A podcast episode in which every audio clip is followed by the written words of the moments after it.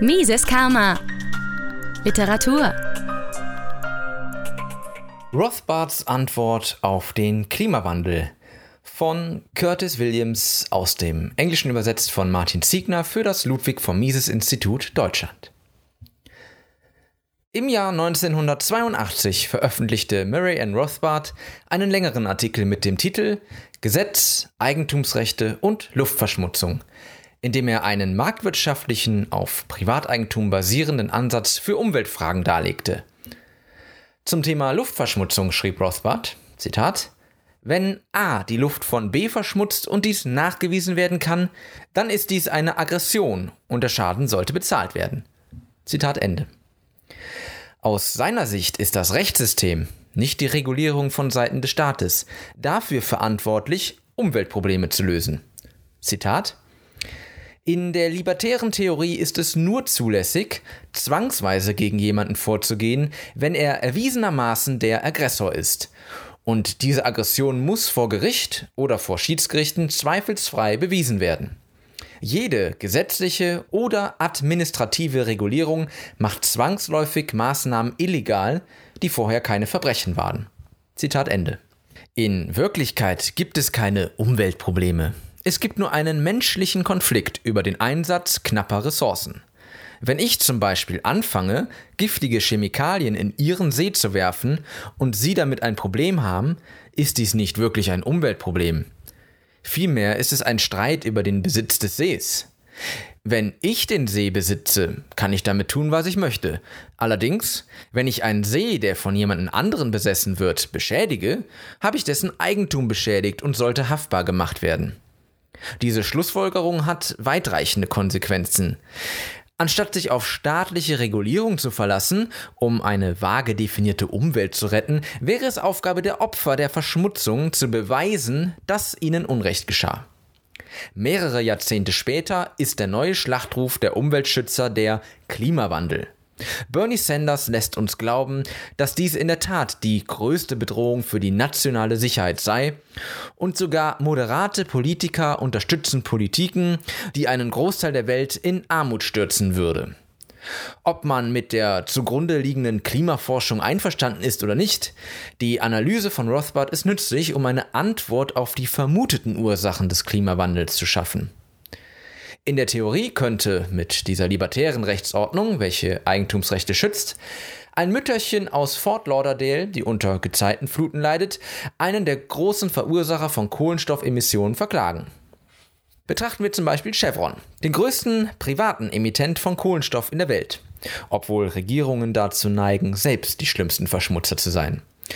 Offensichtlich kann aufgrund der kumulativen Natur des Klimawandels kein einziger Angeklagter für die vollen Kosten der Behebung von Frau Jones ruinierten Garten verantwortlich gemacht werden.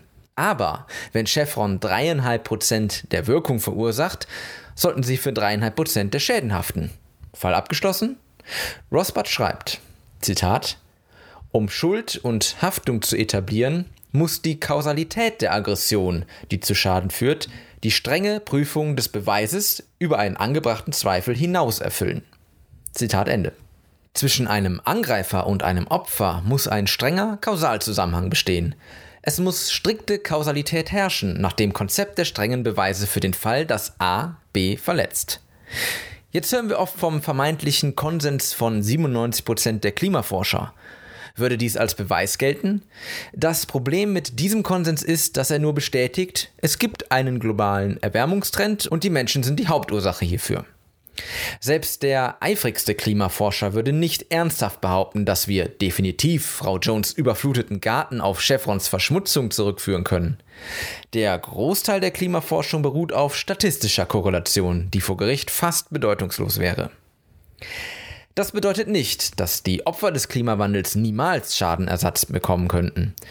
Tatsächlich können die strengen Beweise, die in einer gesetzlichen Regelung erforderlich sind, die Wissenschaft einen Punkt erreichen lassen, wo wir eine strenge Kausalität, wenn auch nicht heute oder morgen, aber dann auf ganzer Linie nachweisen könnten.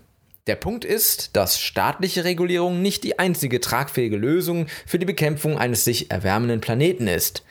Ein libertäres Rechtssystem bietet die Mittel zur Bekämpfung des Klimawandels ohne die belastenden Regulierungen und ohne die Parteien zu bestrafen, die in den behaupteten Ursachen keine Rolle spielen. Dieser Ansatz mag dem hartnäckigen Umweltschützer unwirksam erscheinen.